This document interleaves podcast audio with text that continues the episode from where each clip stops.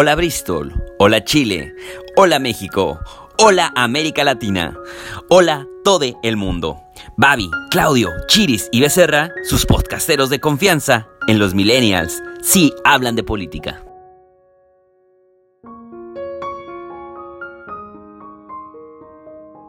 Hola a todos y bienvenidos a los millennials sí hablan de política. Yo soy Becerra.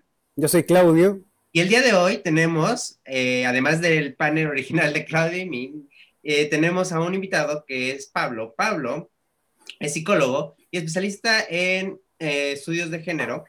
Y lo invitamos, básicamente, además de que Claudio tiende a invitar solamente a la gente que él quiere, aunque, haga, aunque, haga, que yo los, yo los presente, sino porque creemos que después de un ciclo donde hablamos sobre el feminismo y los roles de género y las estructuras sociales eh, respecto al machismo y cómo vivimos en una, sociedad que está estructurada con base a un modelo eh, machista, el que tiene muy claro la clasificación de los géneros, creemos que un buen cierre de este bloque sería hablar con una persona que se identifica como no binario y que nos hable un poco más de esto y hablemos del lenguaje inclusivo y todas estas consecuencias que creo que tienen mucho ruido al día de hoy en redes sociales y más yo creo que conflicto incluso entre la misma comunidad eh, de sexualidad diversa.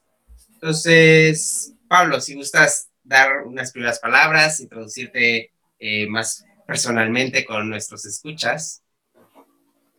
Bueno, primero que todo, agradecerles ¿no? la invitación.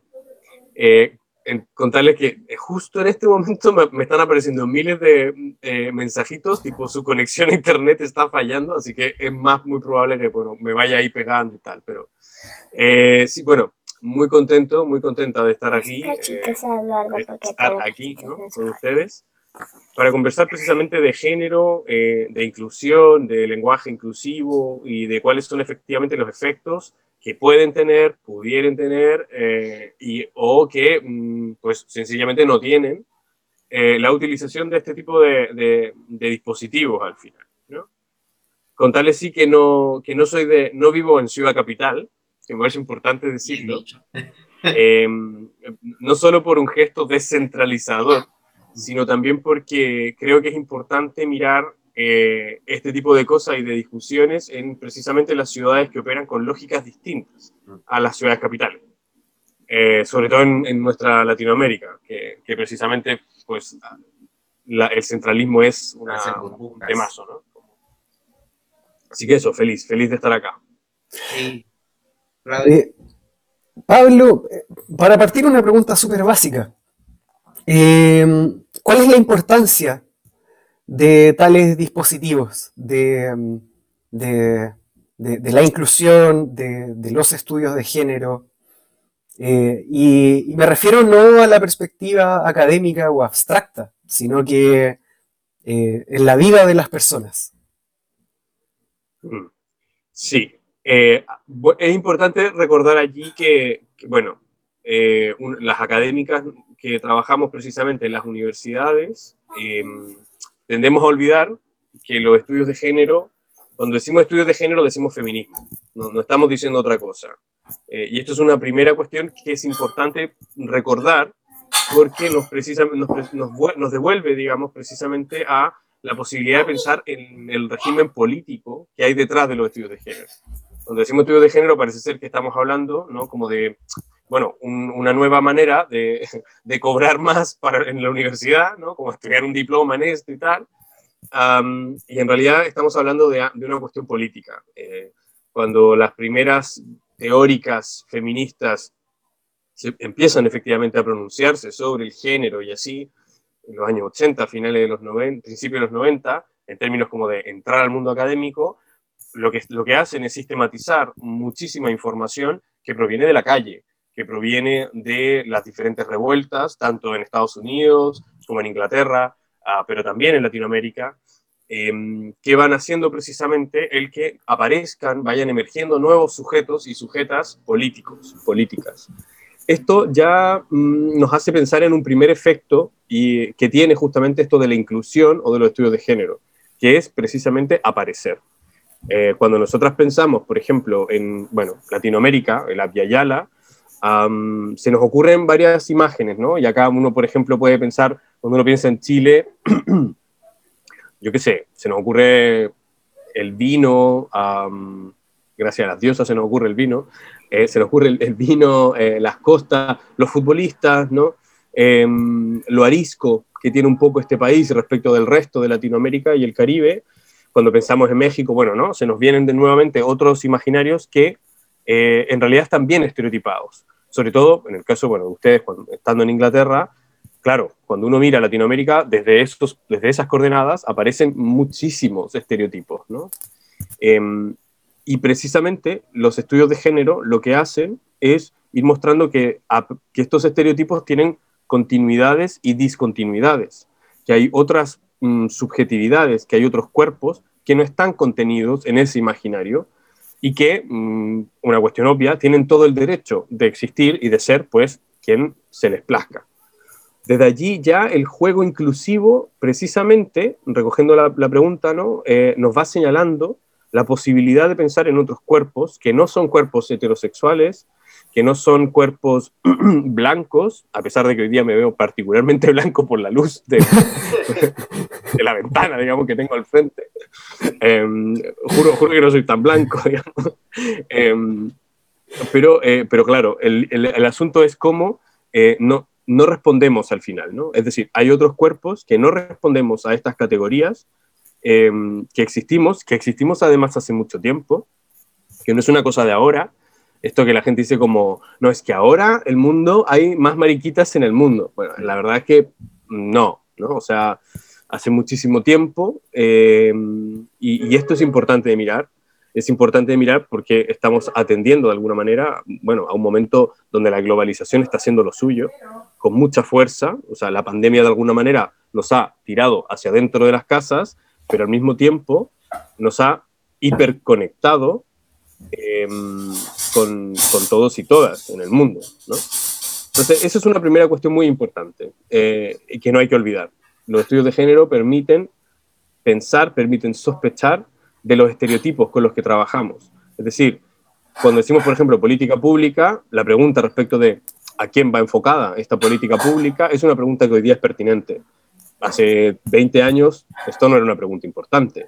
Era evidente que la política pública era para todos los chilenos, todos los ciudadanos.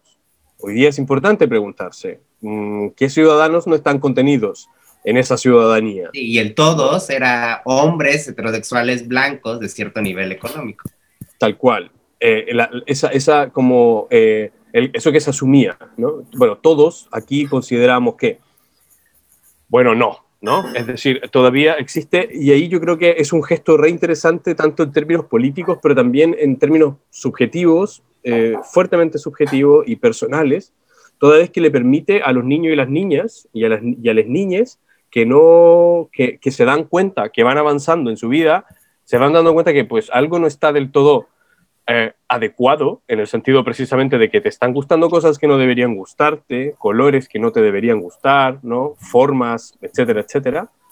Eh, y van, en la medida que nosotras vamos entendiendo y vamos reproduciendo la idea de que pues no pasa nada, es que no pasa nada si tú mm, eres de una manera diferente, permitimos precisamente, por un lado, políticamente, que la política pública vaya efectivamente preguntándose hacia dónde podemos para apuntar precisamente para dar respuesta a todos y todas y todes, pero al mismo tiempo, en un nivel más personal, permitimos que estos niños, niñas, niñes no se sientan tan raros o no sufran, no padezcan el sentirse raritos, ¿sabes? Claro. De hecho, a mí me gustaría que, ya que como introduciste esta parte, eh, pues muy nuclear respecto al campo de estudio eh, de, estos estudios sociológicos, me gustaría que fueras un poco más, eh, para los escuchas que a lo mejor están perdidos, yo espero que haya personas que, así como yo esperaba que en los capítulos de eh, feminismo y mujeres hubiera hombres que estuvieran escuchando y aprendiendo un poco más, me gustaría que mm, yo sé que es una pregunta a lo mejor un poco complicada y que va a haber muchos matices y a lo mejor, pero dar simplemente yo creo que esta clasificación básica desde que sexo, género eh, y orientación sexual son tres cosas desligadas. Y si nos pudieran una breve razón de por qué están desligadas o ejemplos de por qué están desligadas. Eh, porque a veces que todos decimos hombres y uno piensa que hombres heterosexuales, y luego ya empieza a ser un poco más popular, bueno, y también le pueden gustar otros hombres, pero ya empezar a desligar entre tus genitales y tus orientaciones sexuales y tu identidad de género, eso ya empieza a empezar un poco a ser más complicado. Entonces, si quieres dar como algo que pueda decir de manera sencilla, que seguro es una pregunta que te hacen seguido, pero yo creo que está bien eh, para introducir de manera simple esto. Sí, o sea, efectivamente es una pregunta importante, porque de alguna manera parte, eh, son, bueno, son, diseñamos, digamos, ¿no? el, terreno desde donde estamos discutiendo. sí, efectivamente hay, una, bueno, hay una diferencia que, que, empieza a operar fuertemente en el mundo científico, y cuando digo científico me refiero mm, básicamente al paradigma biomédico, digamos, en los años 50 y los años 60, cuando se empieza a introducir en el mundo de la psiquiatría pero fundamentalmente en el mundo de la pediatría, el concepto de género. Eh, y el concepto de género hace alusión, en primera instancia, a mm, la sociabilización del sexo, ¿vale? Es decir, cuáles son los valores, em, pero también las jerarquías que hacemos respecto de la sexualidad. ¿Cómo hacemos de la diferencia sexual no solo una diferencia axiomática en términos de existencia, somos, existimos hombres y mujeres, sino Em, vamos generando una serie de valoraciones, una serie de conductas que son más esperadas, menos esperadas, acordes a ese sexo, que en este caso, tal como muy bien, muy bien señala Eduardo, es un sexo que es fundamentalmente genital. Es decir, no estamos en primera instancia uno podría pensar que tiene que ver con lo cromosómico, pero bueno, nadie anda haciéndose exámenes genéticos, ¿no? Como para determinar si es que soy macho o hembra. Por tanto, tiene más que ver con la genitalidad. Entonces, el sexo probablemente tal tiene más que ver con, o no tiene más que ver, el sexo responde a características anatómicas, biológicas, que están ligadas al, eh, bueno, al mundo genital. El género es la construcción cultural que nosotras hacemos respecto de em, las valoraciones, las conductas eh, relacionadas precisamente a ese sexo y la orientación sexual es eh, básicamente hacia dónde apunta mi deseo sexual, eh, pero también afectivo, ¿no? Entonces son estas tres cuestiones eh, las que en la medida que se van conjugando, insisto, es muy importante mirar que esto es, funciona fundamentalmente desde el paradigma biomédico. ¿Por qué? Porque nosotras sabemos que en el siglo XX hay una, fuerte, em, hay una fuerte arremetida respecto de la normalización de los cuerpos, ¿no? Eh, y cuando decimos normalización de los cuerpos, es decir, cuerpos que sean hombres, parezcan hombres y se sostengan como hombres, cuerpos que sean mujeres, parezcan mujer y se sostengan como mujeres, ¿no? Queremos construir precisamente una coherencia al respecto. Em, y esto tú lo puedes ver durante el siglo XX con los avances, por ejemplo, en psiquiatría, los avances precisamente en términos eh, de cirugías, ¿no? Como ligado, por ejemplo, a la erradicación de la, no completamente, afortunadamente, de la población intersex, ¿no? lo que antiguamente le llamábamos pues, la población hermafrodita. Eh, entonces, este, este paradigma biomédico empieza justamente a hablar del, del género, probablemente tal. De hecho, eh, y es súper interesante como el, el médico que, que, inventa este concepto eh, lleva apellido Money, John Money. interesantes vueltas del destino, digamos, ¿no?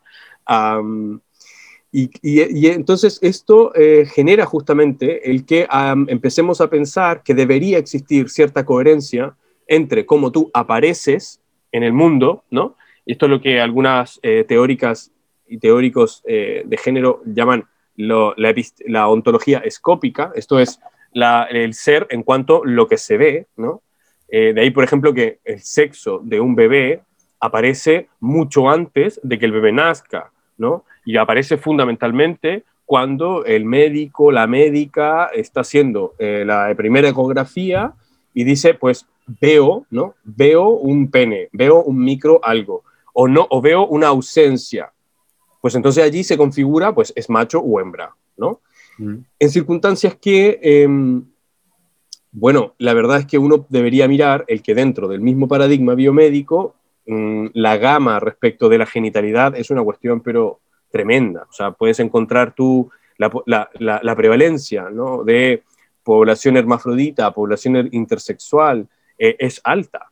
Eh, y esto es importante, porque imagínate que hay más eh, población intersexual, es decir, que presenta características sexuales de, comillas, ambos sexos, existen hay una mayor población de aquello que de personas colorinas en el mundo.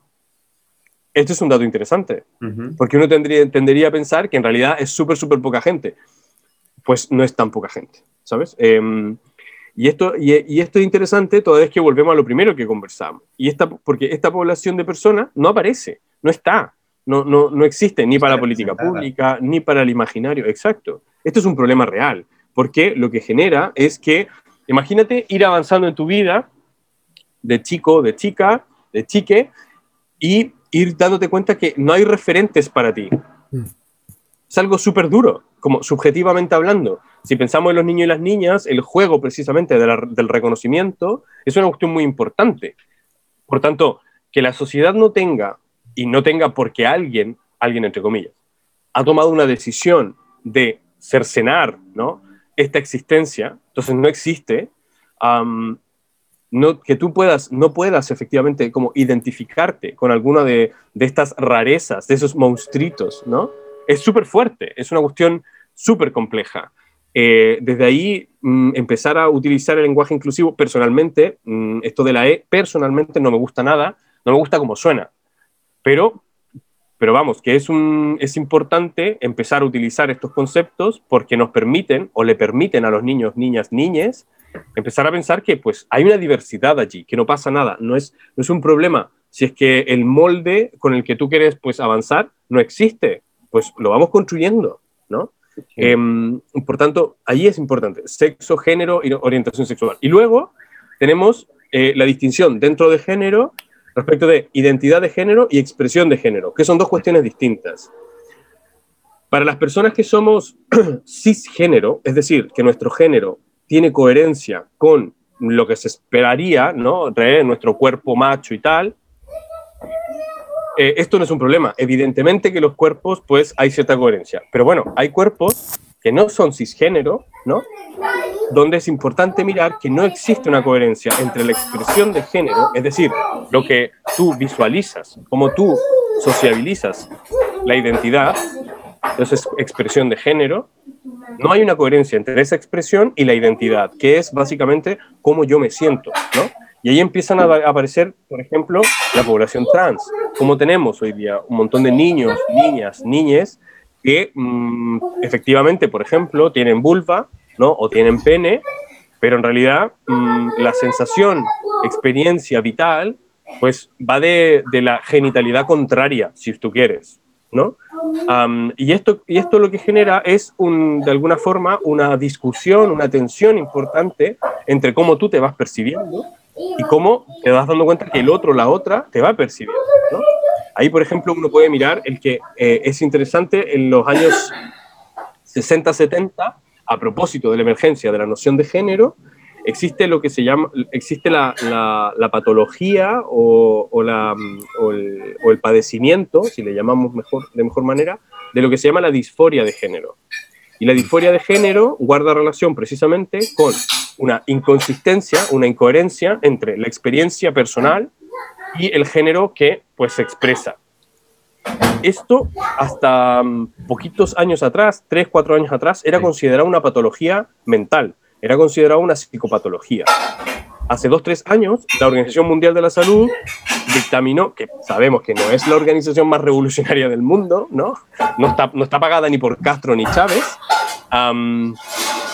lo que hacen es quitar la eh, disforia de género de las patologías mentales y empezar a pensarlo como un problema fundamentalmente físico, fundamentalmente corporal. Esto es importante. Los colegas y las colegas eh, psicólogas o trabajadoras del área de la salud normalmente pasan por alto este detalle ¿no? y, vuelven a ver el tema del género como una cuestión mental, como una cuestión subjetiva. Y aquí si nosotros seguimos las regulaciones internacionales, en realidad es una cuestión mucho más integral, que guarda relación no solo con la subjetividad probablemente tal, sino también con cómo nosotras vamos habitando nuestro propio cuerpo. Allí, por ejemplo, es interesante cuando nosotras miramos em, parejas heterosexuales con prácticas homosexuales. ¿pero cómo? cómo? ¿Cómo es esto? Bueno, si tú, por ejemplo, piensas em, que la penetración es una conducta sexual exclusiva del varón, bastará con que la chica empiece a penetrar al varón para generar ciertas lo que ya podríamos llamar contraconductas, ¿no? Conductas contraculturales que precisamente lo que te van mostrando es que hay otras formas de precisamente pues sentir placer, jugar con el deseo sexual y así. Y esto no te convierte en más, menos mariquita, simplemente pues sigue siendo, ¿no? Un cuerpo eh, como cualquiera. Allí también es importante mencionar, por ejemplo, que el mundo trans, una cosa es ser trans y otra cosa es pues las orientaciones sexuales. Mm. Exacto una chica trans puede ser heterosexual, homosexual, bisexual, ¿no? Y esto no pasa nada, son cosas distintas. Nosotros tendemos, sobre todo cuando miramos al mundo conservador, em, no solo en Chile, ¿eh? pero, pero, pero, pero claro, puedo hablar con mayor propiedad desde aquí, pero em, miran, claro, y dicen, no, es que los travestis, los trans, los homosexuales, ¿no? Las mariquitas, como que todo fuera lo mismo. Entonces, si mm. hablamos de mariquitas, estamos hablando de lo trans. La verdad es que no el mundo trans tiene necesidades particulares que necesitamos desde acá, pues cada día más relevarlas, destacarlas. Así como el mundo gay, pues, y el mundo bisexual o el mundo de la diversidad sexual y genérica, tenemos otras, ¿no? Eh, otras, eh, otras necesidades y así. Pero es un campo que se está abriendo con mucha fuerza em, y que creo que necesitamos hoy día ir conectándolo con otras demandas que guardan relación, por ejemplo, con neurodiversidades, ¿no? Eh, con diversidades funcionales, con etcétera, etcétera, ¿no? Como lo que, lo que el Franz Fanon del mundo, en el mundo de la sociología llamaba los condenados de la Tierra, ¿no? Como para ir mirando cómo, pues, ya basta de seguir pensando que hay un sistema en el que no solo produce y reproduce cierta forma corporal normal, natural, ¿no? Hombre, blanco, heterosexual, sino que vemos una serie de otros cuerpos con otros deseos. Estamos ahí, metidos, metidas, aunque les moleste. Eh, Pablo, ¿cómo, cómo se, se, se, enfrentan los conservadurismos? Porque tú al inicio de, este episodio mencionaste eh, como el eje temporal y, y, la típica frase de que las cosas siempre han sido así. Pero también cabe mencionar que tenemos eh, diversidades espaciales y geográficas. Eh, es decir, cuando hablamos de, temas de género y de identidades, eh, no las podemos tocar de la misma manera si es que hablamos de Chile o, si es que hablamos de Indonesia o Filipinas. Eh, y tal como, como nos dijiste en tu presentación, no es lo mismo si es que las tocamos desde las grandes capitales latinoamericanas, así nos vamos a los barrios provinciales Em, ¿De qué manera enseñamos eso? Ay, em, es una pregunta tremenda. Em, creo que, que, una primera cosa es, es responder de manera dual.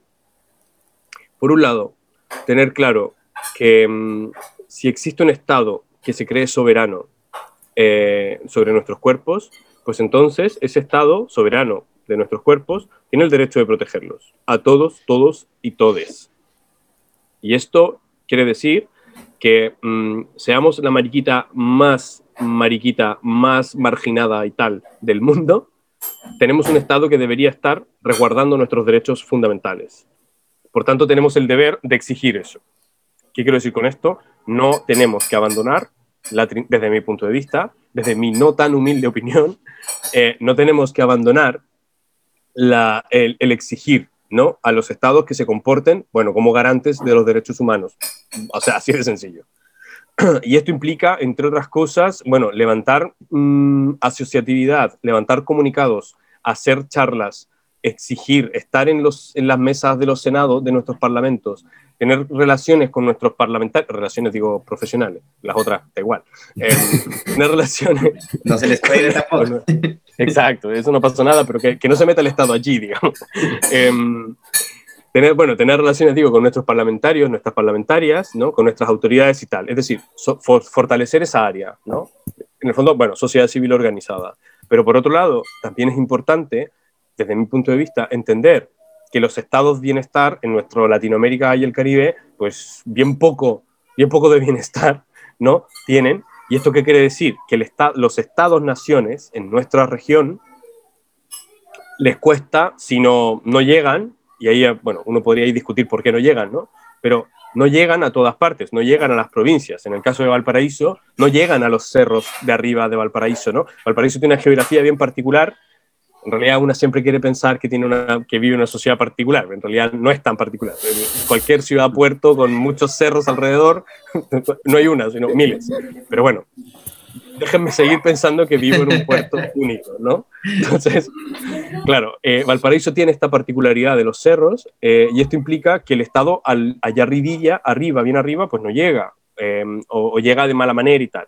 Eso quiere decir que necesitamos asociatividad, necesitamos construcción de barrios, necesitamos que el vecino y la vecina entienda que, bueno, mm, sí, soy mariquita, pero en realidad esto no tiene nada que ver con que usted puede venir a pedirme azúcar, usted puede pedirme un pan, podemos construir en el tiempo, en ese sentido, el tiempo, por ejemplo, de la pandemia y de los confinamientos ha sido interesante en solo en este aspecto, eh, porque ha permitido, bueno, el que los vecinos y las vecinas se encuentren, porque es que al no poder desplazarnos, lo que tenemos precisamente es que los puntos, las calles, los barrios chiquitos son puntos de encuentro y empezamos a aparecer cada vez más.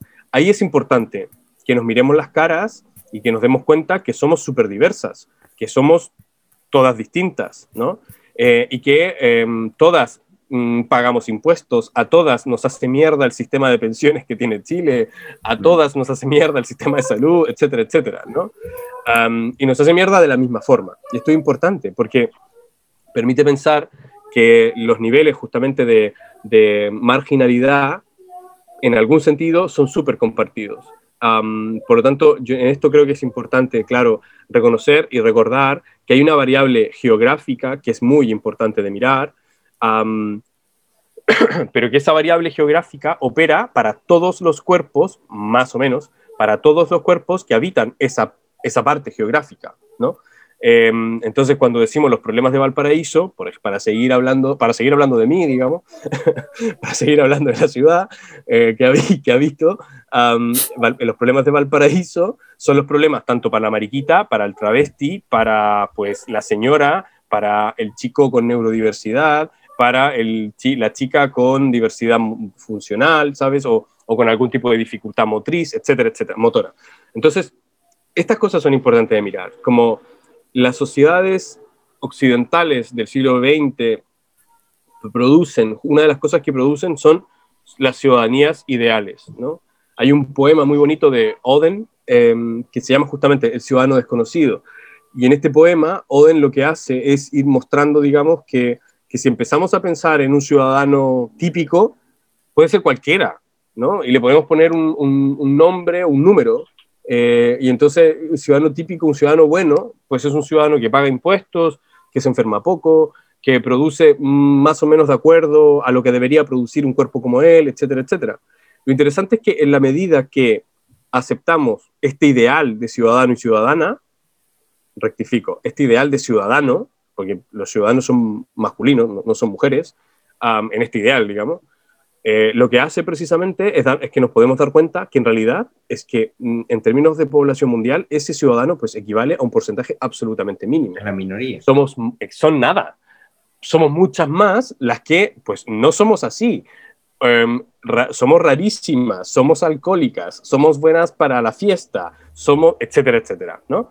Y en la medida que nos damos cuenta de esto, primero, dejamos de seguir exigiéndonos esa normalidad absurda, ridícula, ¿no?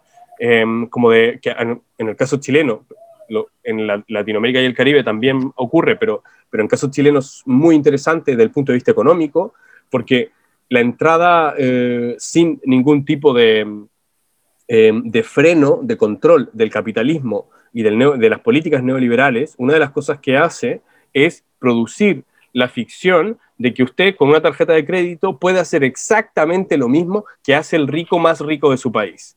Esa ficción tenemos que dejarla de lado, porque si no lo hacemos, lo que vamos a seguir haciendo es seguir endeudándonos tremendamente hipotecar nuestra existencia, la de nuestros hijos e hijas, la de las generaciones siguientes, ¿sabes? y este es un problema. Hace poco unos colegas de una fundación que se llama Fundación Sol, acá en, Chile, sacaron una, bueno, una encuesta, los resultados de una investigación. En Chile, el sueldo mínimo bordea eh, algo así como que serán 300 libras, más o menos. Unos, menos.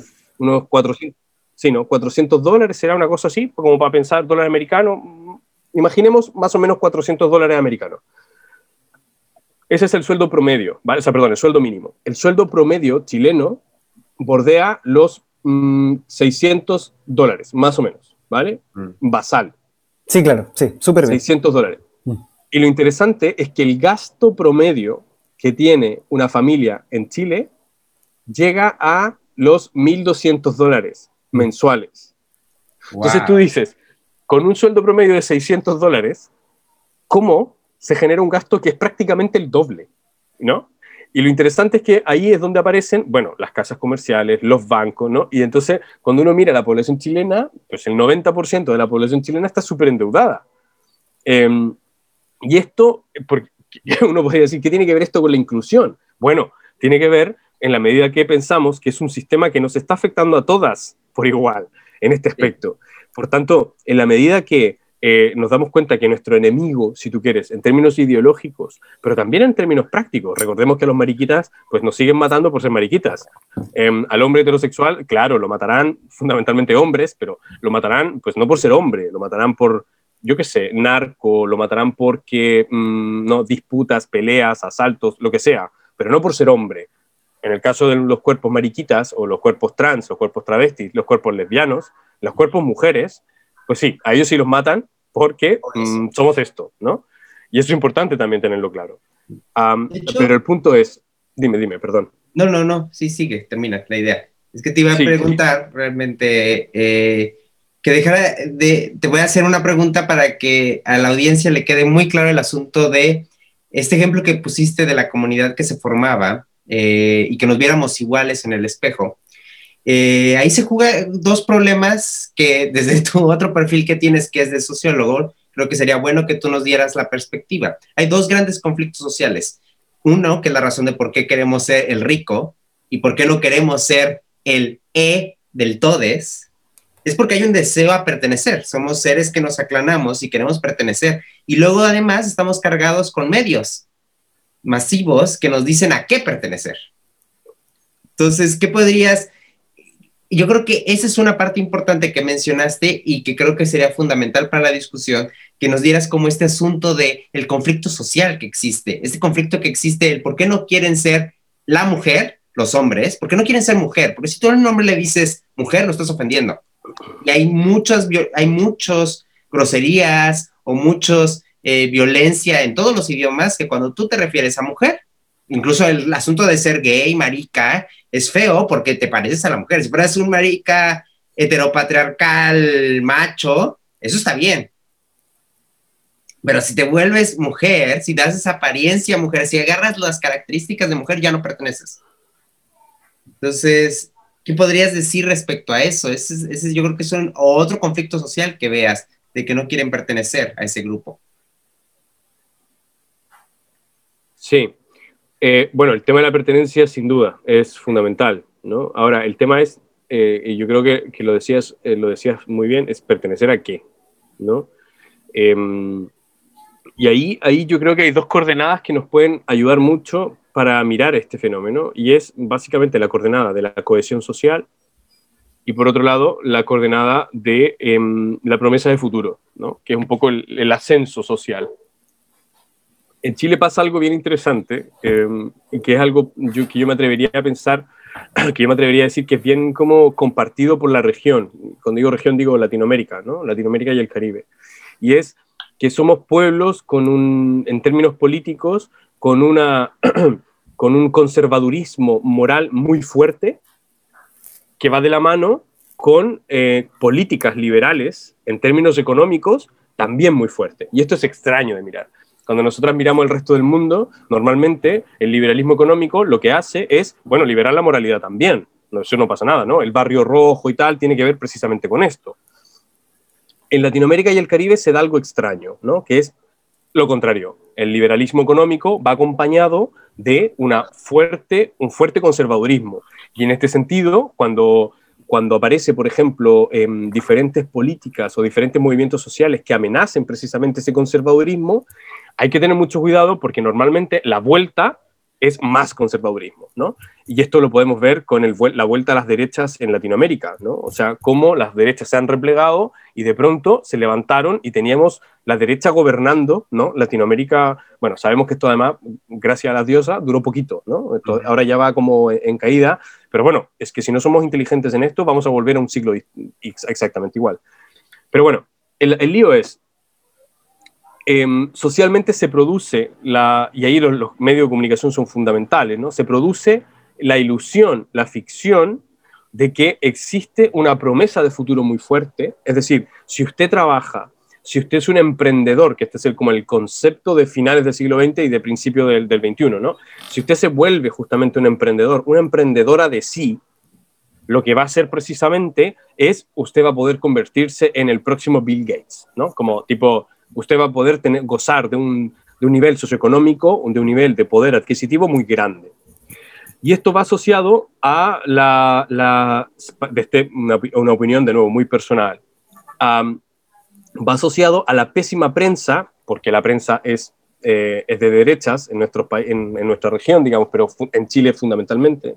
De hecho, es interesante, en Chile, si tú le preguntas a la gente que te mencionen periódicos populares, te van a mencionar por periódicos que son estrictamente hablando populares, toda vez que utilizan em, lenguaje más bien popular, pero son periódicos de derecha y de una derecha muy conservadora, de la derecha que finalmente propicia, ayuda al golpe de Estado, digamos, chileno. Claro, te, em, van a mencionar los periódicos B de Copesa y El Mercurio. Exacto, te van a hablar de, lo que se llama la cuarta, ¿no? que son justamente periódicos como que tú dices, bueno, el pueblo los lee, bueno, pero el pueblo los lee porque están utilizando un lenguaje muy amigable, porque están poniendo mujeres prácticamente desnudas, ¿no?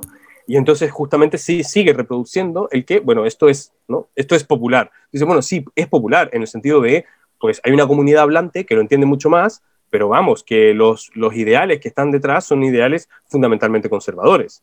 Entonces, los medios de comunicación te producen la idea de que hay un miedo terrible a convertirse en Venezuela. Hay Venezuela es la nueva Cuba, ¿no?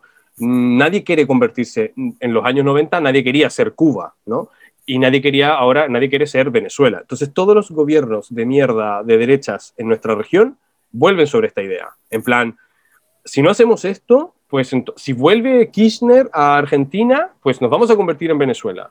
Si vuelve eh, la, la, izquierda a gobernar en Chile, pues nos vamos a convertir en Venezuela, ¿no? Como este, este comodín entonces, se da por un lado este, este, esta política del miedo, ¿no? lo que la, Naomi Klein llamaba la, doctrina del shock, ¿no? Esta, esta, política del miedo que aparece en los medios de comunicación masivos, em, y por otro lado, la posibilidad de que si es que usted trabaja por sí misma, digamos, usted va a poder superar esto. Usted, si trabaja, si se levanta, imagínate, cosas tan ridículas como em, la romantización, o sea, se súper romantiza, en el caso chileno, eh, al trabajador, trabajadora que se esfuerza y se levanta todos los días a las 4.30 de la mañana porque tiene que viajar y no sé qué. Y ese trabajador es un trabajador, exacto, es un trabajador modelo. Tú dices, pero ¿qué trabajador modelo? Es un puto esclavo. Tipo, eso no, está bien, digamos, ¿no? Pero se romantiza. Entonces, si usted hace eso, usted va a poder ser, o a lo mejor no usted, pero, pero sí con toda certeza sus hijos, sus hijas, se va a poder convertir en una persona que tenga dinero, ¿no? Que no sea Cuba, que se comporte un poco más como Miami, ¿no? Y esta idea es, si tú quieres, este el germen que, que va produciendo em, el que usted vaya justamente rascándose con sus propias uñas, como decimos acá, que básicamente pues es esto, ¿no? Trabaje, trabaje, trabaje, olvides un poquito de sus amigos, amigas, si sus amigos, amigas empiezan a, bueno, a empobrecerse, nada, usted para adelante, porque si usted va para adelante, mm, su familia va para adelante, ¿no? Un futuro mejor y todas esas promesas.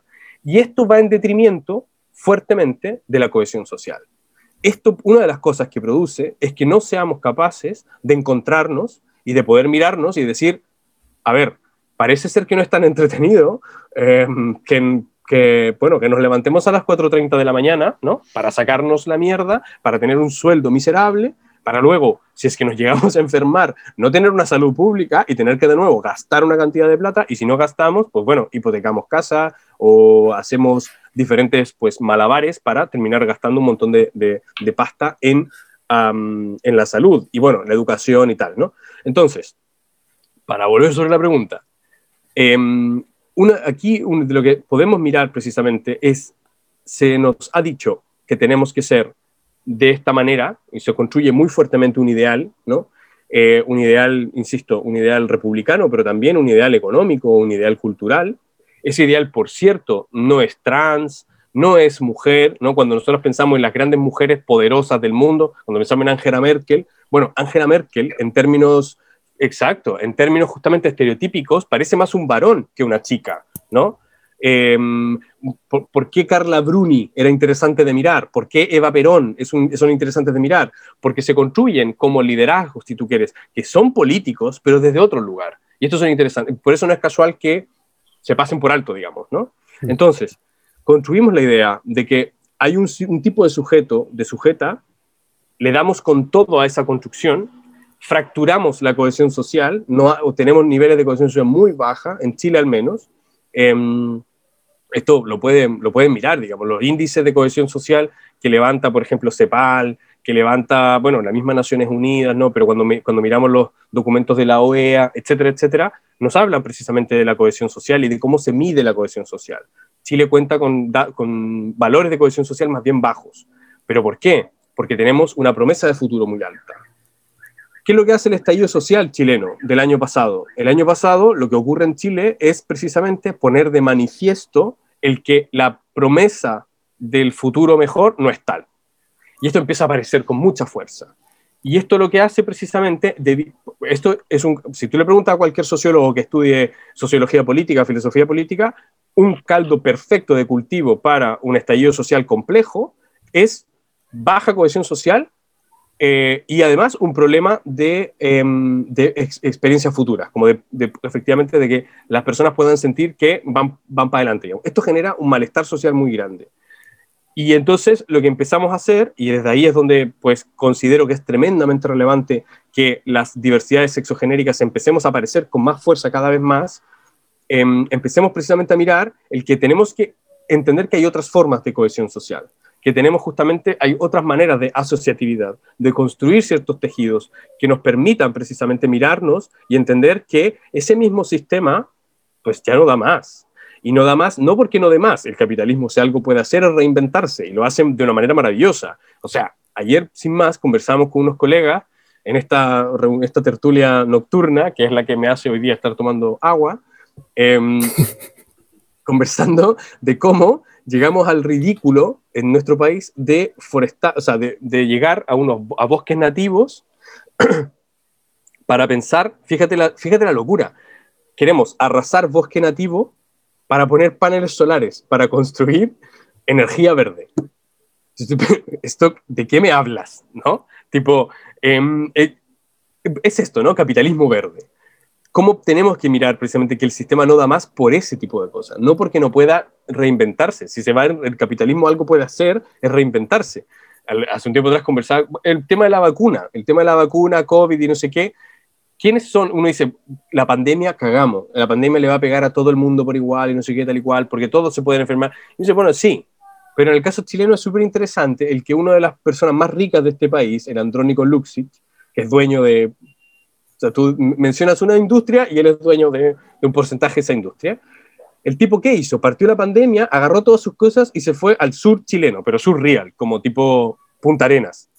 Se fue a un campo que tiene allá, un campo de unas 300 hectáreas, digamos, no es, una casita, digamos.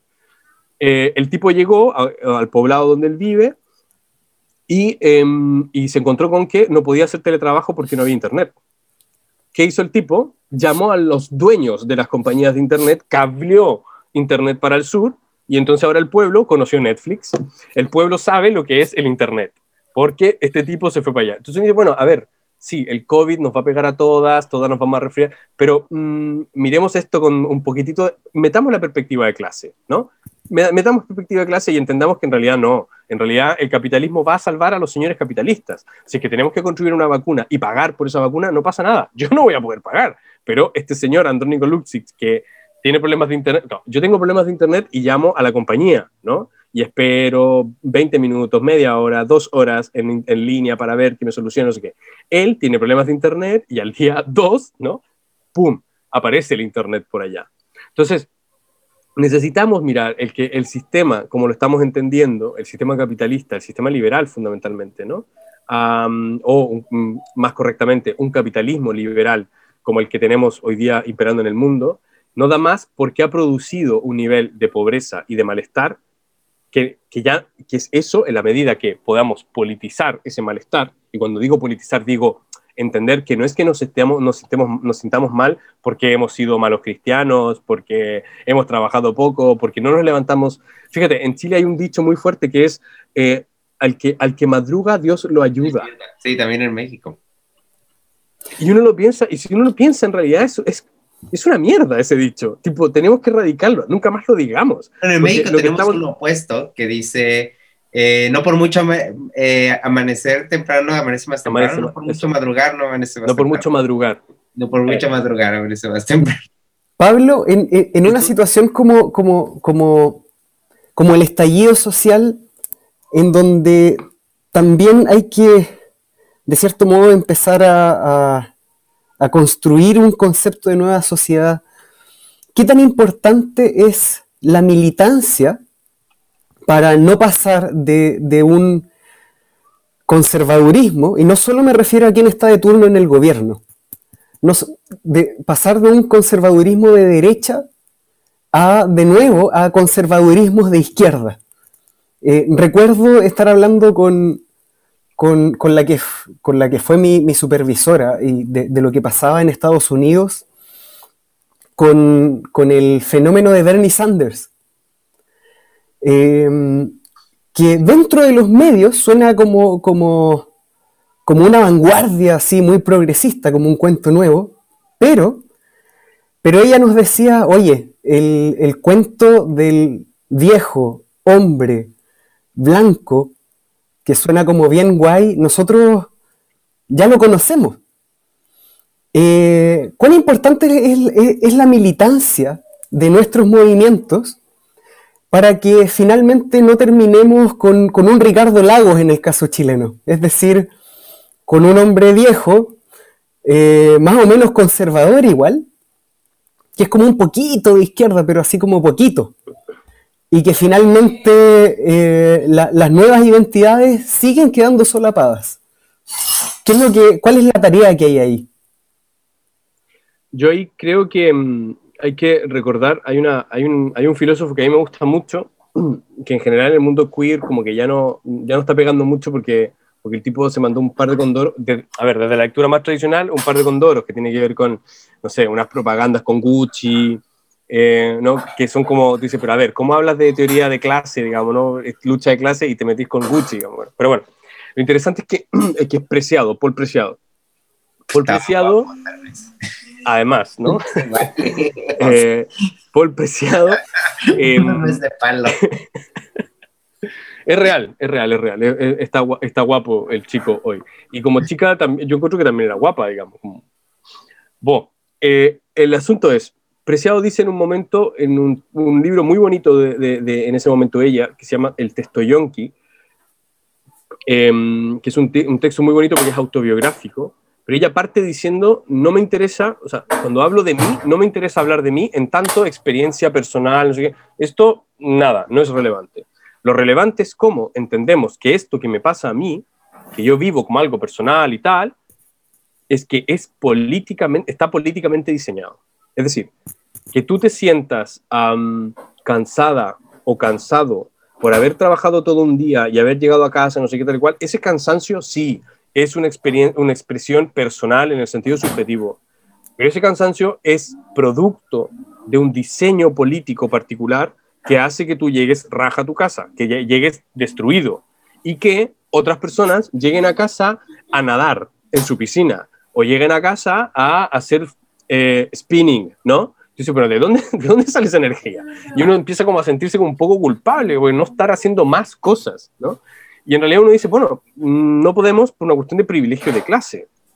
Entonces, retomo esta frase depreciado de mm, empecémonos a preocupar de lo personal, pero en el, en el, sentido, bueno, en el mundo feminista, la Kate Millett decía, que es una frase como que el feminismo usa mucho, eh, lo personal es político, ¿no? Como, bueno, ¿y esto qué quiere decir? Que en, la experiencia personal efectivamente hay, hay un residuo, hay un sedimento de un sistema político, un sistema económico, cultural, político que está produciendo ese cansancio que yo experimento como algo que es solo mío, ¿no? no, en realidad no. Tu malestar, por ejemplo, yo lo veo en la consulta, ¿no? Eh, tu malestar referido a problemas de insomnio, no sé qué, no tiene que ver con tu problema originario respecto del, del complejo de Edipo, por ejemplo. Sin duda, hay elementos allí que son interesantes de mirar, pero la actualización de esto es, hay un, ahí un diseño altamente estilizado, ¿no? De, um, podemos llamarle control social, disciplina, pues ahí podemos jugar con diferentes conceptos, pero está diseñado políticamente. Por lo tanto, la militancia es fundamental. La militancia hoy día es fundamental toda vez que tenemos que entender que ese cansancio, que esa experiencia de dolor, de sufrimiento, de marginación, es el resultado de una historia particular que nos ha producido hoy día como pueblos que sufrimos. No, no es que nosotros siempre hayamos sido los es que no. Hay allí efectivamente un diseño, ¿no? Un diseño casi como eugenésico, ¿no? De, eh, de ciertos dolores. Por lo tanto, la militancia yo creo que es fundamental. Um, creo también que, que estamos en un momento, creo yo, de, donde los, los gestos son muy importantes, eh, los gestos políticos. Y en este sentido, personalmente, mmm, estoy hoy día muy a favor de las candidaturas, por ejemplo, de mujeres. Necesitamos más mujeres. Derechas, izquierdas, me da igual, mujeres, ¿sabes? Necesitamos ya que los varones dejemos estos lugares eh, desde donde se habla seriamente, no sé qué tal y cual. Necesitamos que hayan mujeres que estén, por ejemplo, lo que pasó hace un tiempo atrás en, en el Parlamento chileno, fue un escándalo porque una, una diputada comunista, la Camila Vallejo, llegó al Parlamento con su bebé. Mm. Es que no tenía con quién dejar al bebé y dijo, bueno, pues mm, voy a trabajar con el bebé y soy diputada, voy con el bebé. Escándalo en la Cámara, ¿no? ¿Cómo se le ocurría a la diputada? Y tú dices, pero a ver, es que la maternidad, la paternidad, los labores de cuidado son propias de nuestra sociedad, ¿no? El ser humano. Eh, es exacto, es como cuando la gente dice, no, es que no traigan niños porque los niños hacen ruido. Y es como, bueno, ¿y qué? ¿Qué esperabas? Eso no es una planta, es un niño, ¿no? Entonces, de nuevo, esta construcción de los ideales, como esto debería ser de una manera ordenada, no sé qué tal y cual, bueno, eso para mí, ya partiendo, metiendo mujeres, ya empieza a desordenar un poco la cosa y me parece súper bien. Ese orden, ¿no? Muy masculino, necesitamos pues acabarlo, ya. Eh, mujeres al Parlamento, mujeres en política, genial. Eso es por una cuestión que me parece importante. eh, la, militancia respecto de, nuevo, de entender que lo, lo, que nosotras vivimos políticamente, perdón, personalmente es político, nos va a ayudar a precisamente generar asociatividad. Yo tengo muchos amigos, amigas, eh, que hoy día, por ejemplo, son activistas en, no sé, materias medioambientales. Genial. Mm, materia, en el sentido, ¿por qué digo genial? En cada una va viendo más o menos cuáles son los temas que te van llamando la atención. Y esto, y, y, con qué temas tú vas pudiendo, tienes la posibilidad de poner la experiencia corporal, de vivir con el cuerpo eso que está pasando, ¿no? Entender que te afecta de una manera muy personal, pero, de nuevo, esa, esa afección es, una, es el resultado de una serie de eh, bueno, dispositivos, de una serie de modificaciones, de um, ensamblajes históricos, materiales, que hacen que hoy día, en, en el caso mío, por ejemplo, me sienta infinitamente más cuidada, conforme, tranquila en una plaza en Valparaíso llena de, no sé, prostitutas eh, y travestis y trans y maricas, que en una iglesia llena de católicos, católicas, ¿no? Eh, o sea, me siento en la primera parte mucho más seguro y segura.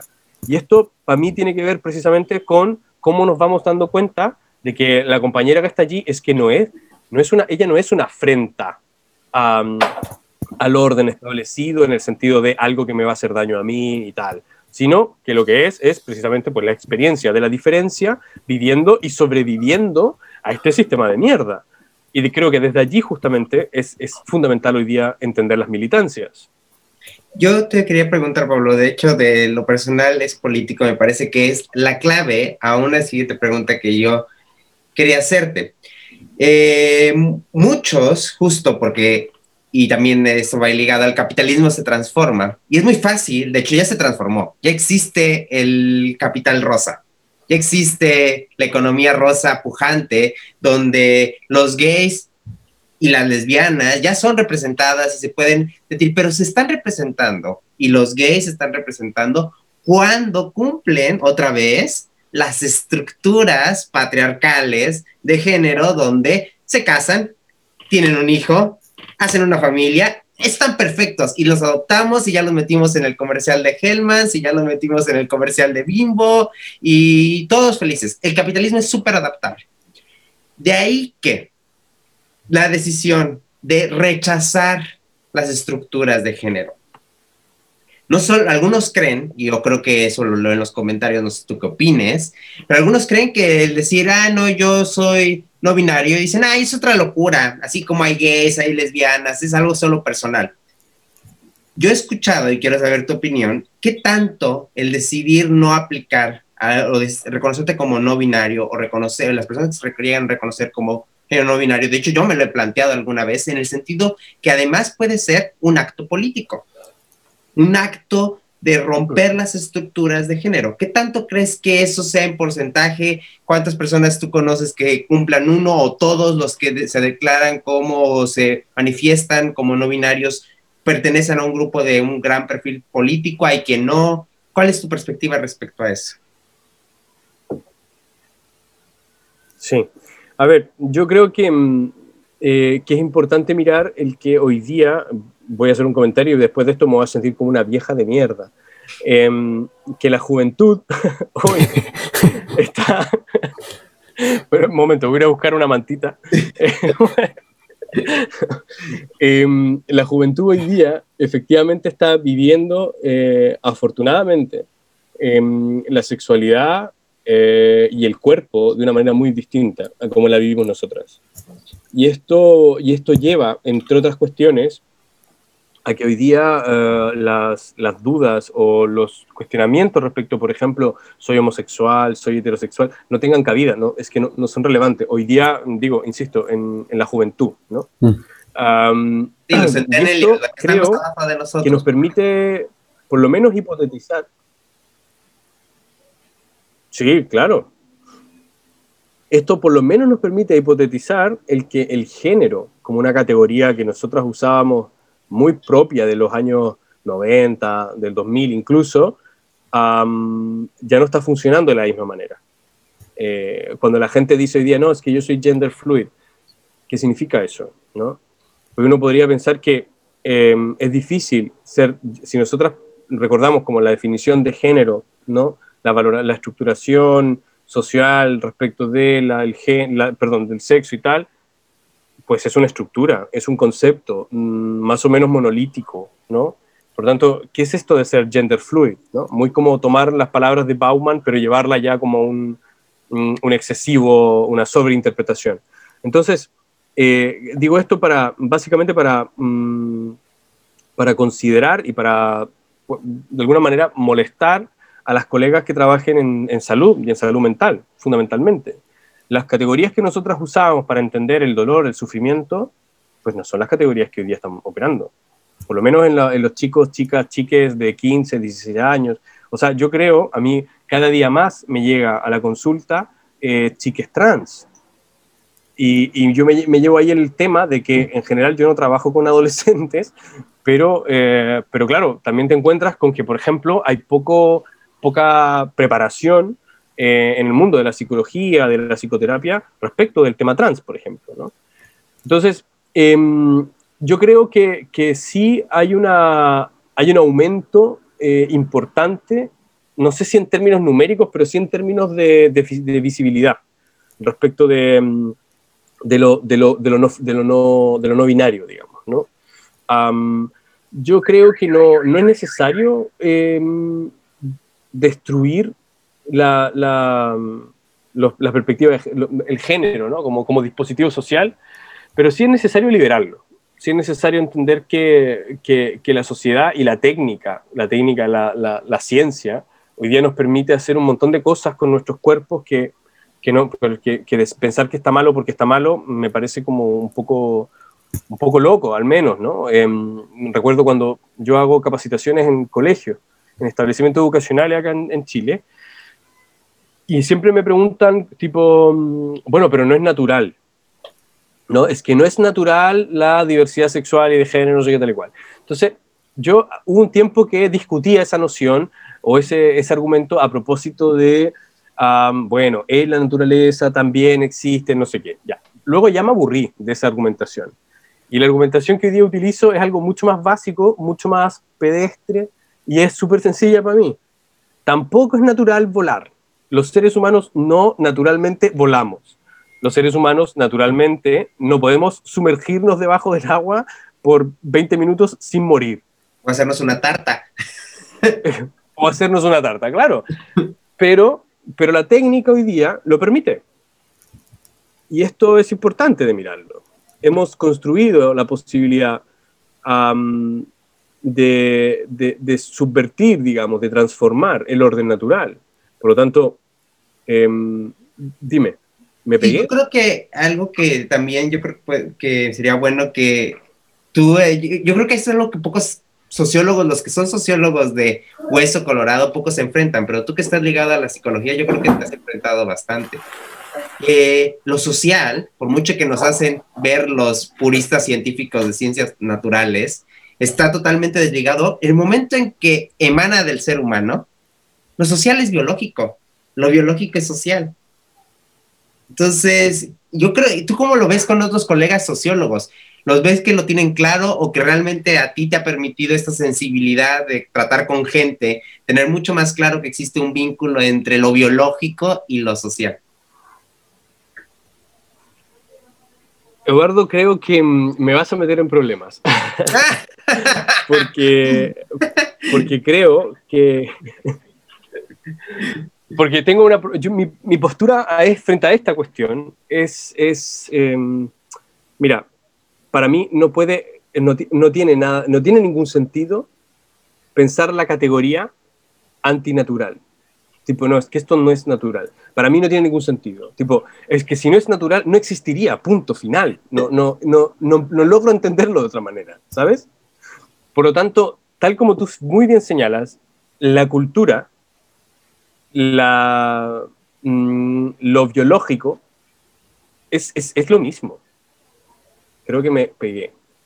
El video, no, no el audio. Te oímos. ¿He vuelto? No, aún no. No, pero te oímos. Bien. Mm. Ahí sí. Ah, perfecto. ¿Ahí sí? Sí. Sí. ¿Sí? Sí. Súper.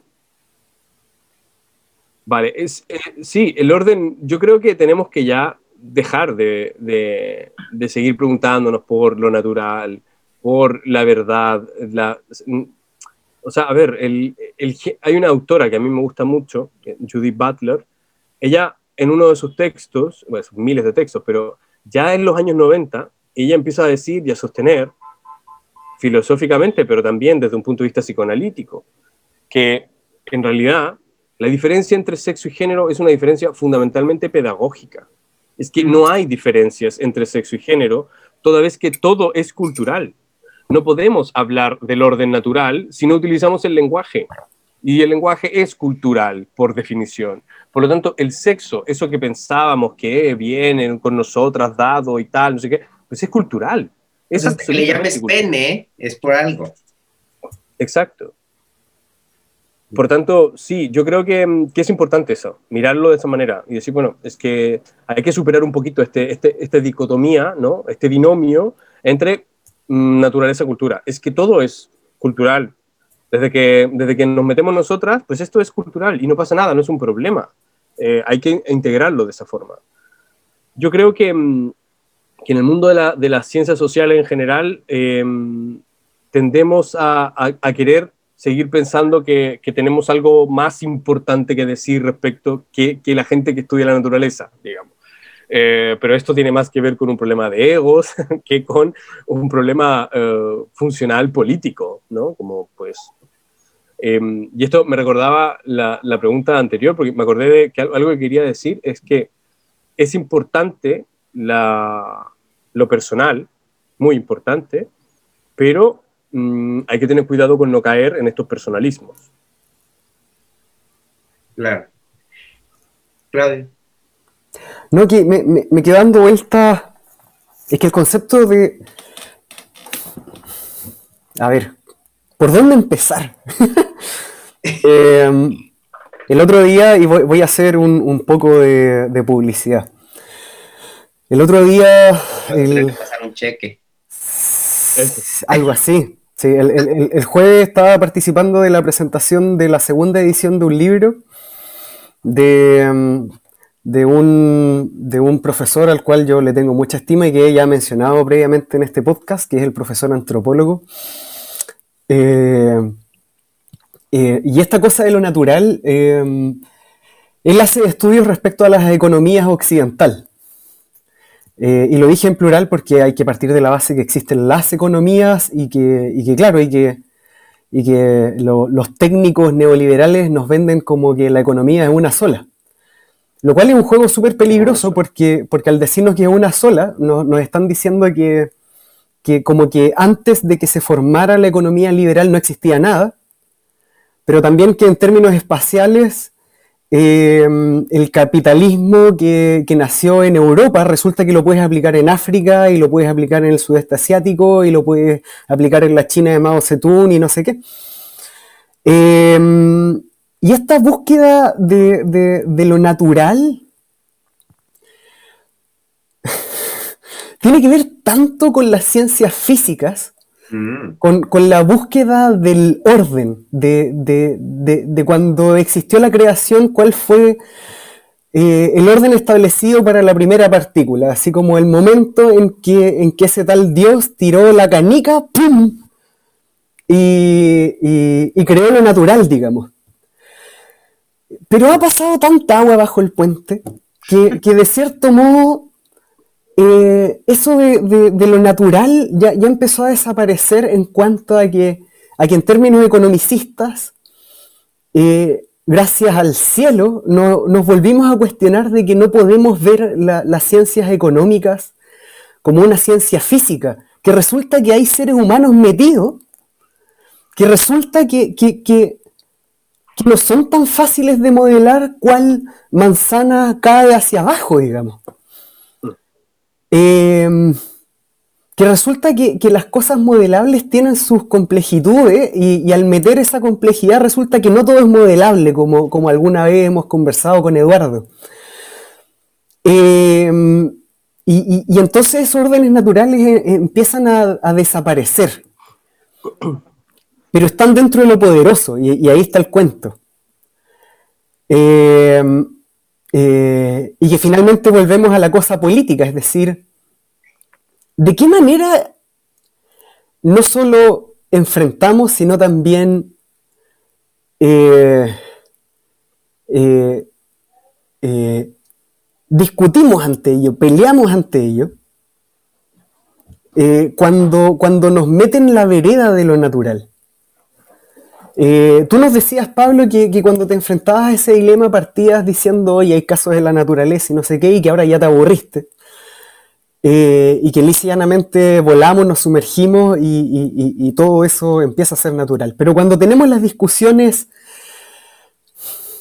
porque no nos podemos olvidar de la vereda del poder, cuando tenemos las discusiones en los vecindarios, cuando tenemos las discusiones así como los que nos decía Angélica, entre, entre las asambleas versus las juntas de vecinos. Cuando tenemos las discusiones en el Parlamento, en, las veredas de, los 78 diputados que todavía son súper conservadores, bueno, más los conservadores de centro izquierda, digamos, pero eh, ¿de qué manera les hacemos mella? Porque siguen existiendo. ¿Qué es lo que les decimos? ah? Cuando, el vecino o cuando el parlamentario nos dice, oye, pero es que lo natural y no podemos solo mandarlo a la cresta. Eh, ¿De qué manera serena les decimos, oye, hay un montón de diversidades eh, que también son naturales, fíjate tú? Yo creo que ahí, em, bueno, la respuesta es una respuesta evidentemente política. Em, creo que, de hecho, mientras hablaba ahí, cuando dijiste esto de, que no todo es modelable, eh, si bien estoy de acuerdo con el espíritu de la frase, no estoy de acuerdo en el sentido de que cuando involucramos la variable poder, te das cuenta que todo es modelable, en la medida que yo puedo exigir a un otro, una otra, que lo modele. Y el otro me va decir, pero es que no se puede, no, pero es que hágalo. ¿no? Y es un poco el, tema de, em, las ingenierías comerciales. Acá en Chile hay una carrera bien rara que se llama ingeniería comercial, que es como un administrador, em, pero que también tiene grandes cosas como de, economía y tal, ¿no? Como, entonces es un, es, un, es, una, un, es un, bicho bien raro, digamos. Es un, em, pero lo interesante es que los tenemos en todas partes. es un constructor de puentes económicos. Es una buena, muy buena definición. Y, lo, y los tenemos en todas partes. Tenemos hospitales con ingenieros comerciales a la cabeza. Tenemos escuelas con ingenieros comerciales a la cabeza. Em, en todas partes, digamos. Y, y, eso de qué te habla? Te habla precisamente de que el capital está modelando o está ordenando, ¿no? Que haya una modelación económica respecto de cómo va a funcionar esto. Y lo interesante es que después, y aquí es donde uno puede decir, decir pues este es el problema del poder, digamos, y la dominación que vamos a decir es que falló, nadie dice falló el modelo. No, es que hubo problemas con las personas, es que no se contemplaron tal variable, es que no se... Y, y uno podría decir, bueno, pero en realidad a lo mejor lo que tengo que cambiar es el modelo, dejar de seguir adecuando a las personas para que contesten correctamente este modelamiento, digamos, ¿no? Pero al final, eh, si algo hizo muy bien Michel Foucault en los años 60 y los años 70, fue precisamente mostrar al mundo eh, filosófico, pero también al mundo político, que el poder tenía ese efecto. ¿no? El poder tiene el efecto de producir el que una mentira se construya y aparezca como una verdad. Y esto es antiquísimo. O sea, estas discusiones están en, en, Foucault, sin duda, pero también estaban en Nietzsche y antes estaban en Platón y Aristóteles. O sea, estamos hablando realmente muy, muy allá, ¿no? Como es que no es relevante la pregunta respecto de la verdad. Lo más relevante es mirar qué mentira tenemos a la mano que la podamos hacer funcionar como una verdad, ¿no? Em, y ahí con cuánto poder contamos para que esto opere.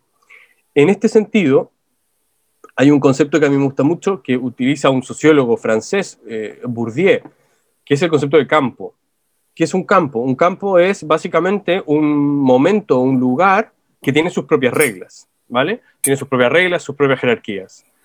Bueno, si nosotras tenemos que discutir con parlamentarios hiperconservadores, no sé qué tal y cual, vamos a su campo. Vamos al campo político, vamos al campo político de la representación democrática, ¿no? De la democracia representativa. Y entendamos que ese, y esto es lo que hizo aquí en Chile particularmente, una, una periodista que hoy día es diputada, que es la Pamela Giles, que tiene, saca ronchas por todas partes, como que no es muy querida, no sé qué, pero si particularmente yo no, no, no concuerdo en muchas cosas con, su, con sus planteamientos políticos, pero con algo que no podría ah, no estar de acuerdo es de que esta mujer tiene un manejo político en términos mediáticos tremendo. ¿no? ¿Y por qué? Porque ella entiende que las discusiones políticas, en términos de la política como la entendemos nosotras, que es, no son las asambleas, o sea, eso es demasiado moderno en el sentido coloquial, ¿no? Eso está recién operando con mucha fuerza. Cuando nosotros decimos política, en Chile en general, pero yo estoy seguro que en la región también, eh, lo que escuchamos es representación. Política significa para nosotras democracia representativa, no significa otra cuestión. Por lo tanto, hay que ingresar a esa lógica. ¿Y qué significa eso? Los votantes. Significa mostrar que el diputado que es súper conservador y no sé qué, tiene en su región los índices más altos, por ejemplo, de bullying homofóbico, los índices más altos de violencia contra la mujer. Y entonces darnos cuenta que tenemos que articularnos con las mujeres votantes de, ese, de, ese, de ese político. Pero eso, es, eso implica llevar la discusión a un nivel estratégico, ¿no? que mm, significa también un esfuerzo particular y significa, entre otras cosas, una cuestión que yo no estoy, no estoy tan claro que hoy día la gente quiera, eh, las militancias quieran dar esta pelea, significa entrar en el terreno del el Estado-nación democrático liberal, ¿no? Eh, y ahí entonces, claro, las compañeras y las compañeras dicen tipo, no, es que no nos interesa, eh, hay que reformar el Estado, no sé qué. Y es, por un lado, sí. Em, no, no por un lado. Para mí, siempre sí. pero, eh, pero hay que mirar el que para reformar o para cambiar estructural completamente este Estado, primero hay que dar esa, esa pelea dentro de ese campo. Y esto es un problema, porque implica en gran medida deshacernos de, mm, bueno, nuestro ego en el sentido de, vale, no nos vamos a convertir en el Che Guevara, no nos vamos a convertir en Fidel, ¿no? Y no, no, vamos a ser Evo Morales, y vamos a hacer entonces vamos a parecernos más a Ricardo Lagos, ¿no? Que es un tipo de la política chilena hiperodiado, porque lo que el tipo hizo en un momento eh, fue desafiar abiertamente al dictador chileno, de hecho por televisión, así como el tipo se mostró muy power, pero a la medida que se convierte en presidente de la República, el tipo, eh, ¿cómo se llama? No es subvenciona. Eh, eh, concesiona concesiona el país completo. Entonces, las autopistas ya no son del Estado, son eh, de un privado, la explotación del mar, la explotación de los recursos minerales, etcétera, etcétera. ¿no? Entonces, lo interesante es que uno podría mirar y decir, en realidad, en realidad Lagos, hoy día, si nosotros usamos los parámetros que nosotras tenemos, claro, es un hijo de puta liberal horroroso. Pero tal vez, si lo miramos desde el punto de vista histórico y lo, entendemos allí, ese era, uno podría decir, bueno, pero era lo único que podía hacer. ¿Esto lo justifica? Para mí no pero me permite entender de mejor manera por qué hizo lo que hizo. Mal, para mí sigue estando mal, pero bueno, lo puedo entender un poco más. Mm, las políticas hoy día, el mundo activista, fundamentalmente el mundo LGBT, em, creo que tenemos que hacernos esta pregunta, ¿no? Tenemos que efectivamente pensar, bueno, ¿qué estamos haciendo para disputar esos poderes que son tremendamente factuales, que tienen un efecto impresionantemente real en la vida? Hmm. Em, ¿Cómo los disputamos? cómo lo disputamos sin perdernos, sin perder el glamour y las lentejuelas que nos encantan, pero al mismo tiempo cómo pues entramos efectivamente en esa discusión, ¿no? Eh, allí quiero contarles una anécdota muy cortita eh, que me estaba acordando, esta semana me he acordado dos veces de esta anécdota y, y la encuentro genial. hace un tiempo atrás tuve la posibilidad de participar en, un, en unos encuentros de liderazgo LGBT de Latinoamérica y el Caribe y este es el, Eh, el segundo, en este encuentro se celebró en Tegucigalpa, la capital de Honduras. Y, y, la, y la, persona que nos, que nos, eh, que nos invitó, eh, dentro de la invitación, era una organización que se llama Victory Foundation, que es una organización gringa que funciona con platas gringas, pero que le pasa plata y contactos y trabajo a personas LGBTI que quieran ser representantes, o sea, que quieran ser electos por eh, voluntad, voluntad democrática, digamos, ¿no? Como, entonces, em, y esta organización, pues, llevaba, eh, nos llevaba por un montón de mariquitas y colas trans, travestis a Tegucigalpa, Honduras. Lo interesante es que nos visitó el entonces secretario eh, de Estado de Obama para los temas LGBTI, de apellido Perry, no recuerdo bien cómo se llamaba.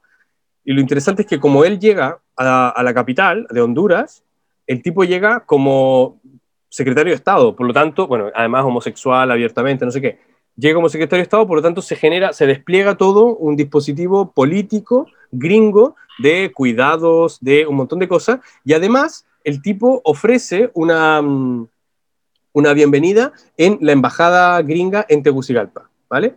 Entonces lo interesante, y esta es la anécdota, es que llegaron unos buses, por supuesto, hiper escoltados, a buscarnos a todas las mariquitas eh, y las travestis y todo, a buscarnos al hotel para llevarnos a la casa del embajador. Podrán imaginarse que atravesamos un montón de dispositivos de seguridad, miles de militares, miles de policías, etcétera, etcétera. Llegamos a la casa del embajador, quien además era un embajador em, de corte mm, no republicano, pero muy conservador, ¿vale? Un señor que además si tú rastreas su historia, es un tipo que estuvo presente físicamente en las dictaduras cívico-militares de Latinoamérica, o sea, un tipo oscuro, digamos, ¿no? Lo interesante es que, y aquí esta es la, imagen que yo la encuentro preciosa, es que en un momento vamos bajando todo el mundo saludando y saludándolo de lejos, tipo, señor embajador, buenas tardes, buenas noches, no sé qué. Pero se levanta una travesti, una chica travesti que debe haber medido dos metros, dos metros de una chica travesti grande, negra, con, una, con un traje como de pieles, ¿sabes? Que mira al embajador, se acerca al embajador y le dice, Mr. Ambassador, y le pone la mano, tipo así, ¿sabes? Y el embajador, muy diplomático, lo único que pudo hacer fue coger la mano y besarle la mano. Claro. Esa imagen para mí es muy importante para entender cuáles son los esfuerzos que tenemos que hacer desde el mundo militante, marica, trans, queer, para con estos Estados-naciones. Tenemos que ir con toda nuestra parafernalia, ¿no? con todo nuestro desplante de pieles y colores, a que los gringos nos besen la mano, ¿no? En el sentido de, vale, entremos en este juego, pero ganémoslo. Ganémoslo y si, bueno, si no pasa nada, si lo perdemos, perdámoslo, pero perdámoslo estrepitosamente, con escándalo, como nos gusta. Em, pero no hay que perderlo. O sea, es importante ese tipo de cosas, como Em, enganchar con esas cuestiones y disputarlas desde ahí. Sí, yo creo que de las cosas que se ha rescatado a lo largo de este últimos bloques del podcast, tocaste, yo creo que fue una excelente forma de, de redondear este bloque de podcasts feministas y de género, porque tocaste dos temas cruciales. Uno, que efectivamente el pensar distinto, que como tú decías, que lleguen mujeres, cual sean mujeres de cualquier perfil, pero que lleguen mujeres. Y es una frase con la que yo estuve terminando estos podcasts de que las verdaderas transformaciones del país y de los países van a darse solamente a través de las mujeres, o no se van a dar. ¿Por qué? Porque ellas en sí mismas son antisistémicas. O sea, en sí mismas al haber nacido, porque así es el sistema, al haber nacido con vagina, las hizo contra sistema. Entonces ayuda, ayuda a decir un poco lo que tú dices y además quería decir, preguntarte el asunto de que eh, hasta qué punto este poder que decía Claudio, el poder de obliga a las leyes, es parte del asunto que obliga, por ejemplo, que la Real Academia, por sus tanates, diga, no, no hay lenguaje inclusivo porque es una mamada. Y eso es el que a mí particularmente me hace decir, ah, sí, pues toma Real Academia, porque solo porque tú lo dices, pues no lo hago. Porque tal vez es cierto, como tú dices, suena horroroso usar el E en todas las conversaciones, pero a mí me da una alegría interna porque digo, porque no quieren. ¿Por qué? Porque realmente no les afecta, porque la Real Academia está por el poder haciendo una regla de algo que no existe, como tú bien lo dijiste, el lenguaje es un constructo social, cultural, que además cambia con el tiempo. Entonces, ¿cómo es posible yo creo que, creo que puedes decir mucho más el asunto de que el lenguaje debe ser mucho más libre. ¿Y qué opinas respecto a estas declaraciones? ¿Te han dicho estas mamadas de, ay, pero es que la Real Academia, o ay, es que el lenguaje, ¿te has enfrentado alguna vez? ¿O cuál es tu forma para mandarlos a la chingada cuando es necesario mandarlos a la chingada ante eso? Porque a mí, a mí me da placer, pero yo soy masoquista, a mí me da placer molestar gente. Eh, Pero ¿cómo tú te enfrentas? Porque además tú justo tienes que coexistir en un mundo mucho más civilizado que en el que yo coexisto, ¿no? Yo coexisto con, con ñoños como Claudio que están en su laboratorio, así que ellos no me van a hacer pedo. Pero claro, tú te enfrentas justo, ya lo dijiste en tu anécdota, con gente del mundo público, del social. ¿Cómo te enfrentas ante esas situaciones? No, no te enfrentas y dices no. Sí, no, no, sí, obvio que me enfrento escandalosamente, obvio. Mm. a ver, la, primero que todo, yo eh, uso el femenino. Eso ya es un problema para la gente cuando escucha, ¿sabes? O sea, utilizo el femenino, cuando utilizo plurales, el plural para mí es femenino. No uso la E, pero uso la, la A, digamos, para utilizar, para hablar. Y esto, y esto genera, genera un primer problema. Genera un primer problema para, para los viejos, digamos, que te escuchan, tipo, pero porque está hablando este en femenino, ¿no? ¿Qué le pasó? Y, no solo eso, se, lo toman personal, así como yo, yo no soy ella, ¿qué te pasa? Exacto, claro, claro, claro que sí. Y ahí es donde uno empieza justamente cuando, cuando enganchan con eso, tú le dices, bueno, ¿y, y de dónde sacaste entonces que el, que el, masculino era el que permitía? No, no, pero es que la tal, ¿no? La Real Academia y tal. vale, pero eh, si es que tú te sentiste aludido o aludida, bueno, en este caso aludido, eh, y te sentiste mal por lo que sé qué, date cuenta que entonces hay, una, hay un registro, ¿no? Hay un momento de esa, de esa conversación, de esa enunciación, que es súper personal, que da, da un poco la... Vale, vale, vale mierda, digamos, lo que opine la Real Academia por allá en Europa. Pues mm, tú te sentiste violentado cuando yo dije todas. Por lo tanto, ¿por qué no podemos pensar que las compañeras también pues, se sienten violentadas o que hay un registro en el que... Eso es primera cuestión. Y lo segundo, una vez me pasó una anécdota, justamente un profesor, normalmente son varones, ¿eh? Un profesor me dijo... Eh, qué, qué, raro. Que a él le parecía él me dijo que a él le parece, así tal cual, me dijo, mira, a mí me parece eh, súper violento que se utilicen nociones como la E y tal para cambiar eh, o para hablar de, de, nuevas maneras de hablar. Entonces yo lo miré y le dije que me parecía interesante el que él dijera en la misma frase utilizar el concepto súper que no es un concepto castellano, que proviene de otra lengua, ¿no? Por tanto, ya démonos cuenta de que esta cuestión, si nosotros miramos las primeras mm, publicaciones de los lingüistas más antiguos, las primeras cosas que estos tipos decían, ¿no? Es, el lenguaje está vivo. Basta de pensar con el lenguaje.